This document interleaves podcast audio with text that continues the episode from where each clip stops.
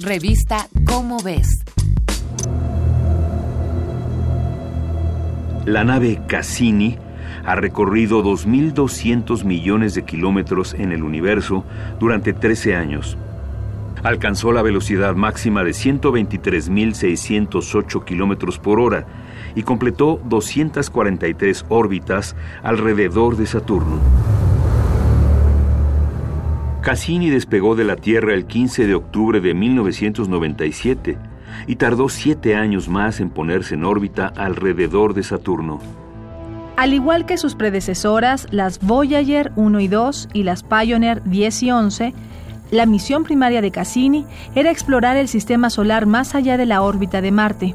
El itinerario de todas estas naves incluía una visita alrededor de Júpiter.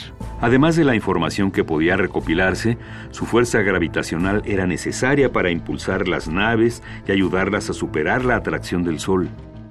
Impulsadas por el astro rey, las naves alcanzarían la velocidad necesaria para abandonar el sistema solar o, en el caso de Cassini, llegar más rápido a Saturno.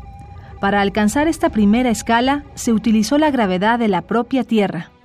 Aunque estas maniobras ayudan a ahorrar enormes cantidades de combustible, pueden prolongar considerablemente el tiempo de viaje. Para aprovechar uno de estos impulsos, por ejemplo, a Cassini le tomó un recorrido de varios miles de millones de kilómetros y cuatro años. Como muchas otras iniciativas de la exploración espacial, los primeros problemas del viaje se vivieron cuando Cassini aún se encontraba en nuestro planeta. La NASA y la Agencia Espacial Europea, la ESA, tuvieron que superar una serie de desacuerdos políticos para colaborar entre sí durante el despegue, pues la ESA era propietaria de la sonda espacial Huygens. Su idea era que Huygens viajara adosada a Cassini hasta el sistema de Saturno, donde cada una podría realizar su misión particular. El segundo gran problema que enfrentó Cassini fueron los ambientalistas. Temerosos porque se repitiera un evento como la explosión del transbordador espacial Challenger, ocurrida en 1986, a los defensores del ambiente les preocupaba que la nave utilizara material nuclear como combustible, por lo que una explosión tendría consecuencias catastróficas para el planeta. Finalmente logró demostrarse que el riesgo de un accidente de contaminación nuclear era muy bajo y Cassini emprendió su viaje.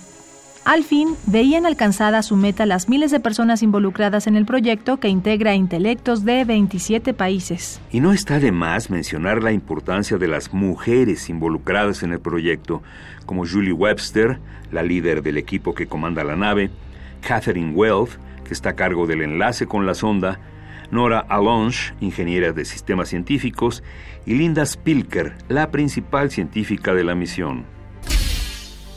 Entre los descubrimientos más notables que Cassini ha realizado están los géiseres de vapor y polvo de hielo que salen de las grietas en el polo sur de Encédalo. Al igual que otras lunas de su sistema, Encédalo está cubierta por una gruesa capa de hielo de agua, pero la parte profunda está fundida debido a que las ondas gravitacionales de Saturno y las demás lunas deforman su superficie constantemente.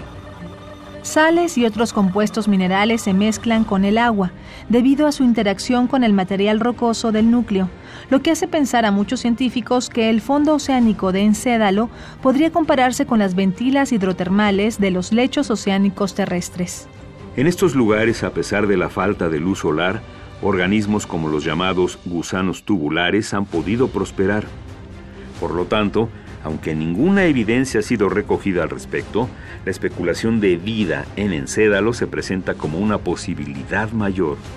Y aún más interesante, otras lunas de Saturno comparten esta naturaleza, por lo que futuras misiones podrían enfocarse en tratar de encontrar vida más allá de nuestro planeta. Esta es una coproducción de Radio UNAM y la Dirección General de Divulgación de la Ciencia de la UNAM, basada en el artículo El final de una gran dinastía, la nave Cassini, escrito por Alberto Flandes. Si deseas saber más sobre las naves que han recorrido el sistema solar, consulta la revista Cómo ves, la publicación mensual de divulgación científica de la UNAM. Revista Cómo ves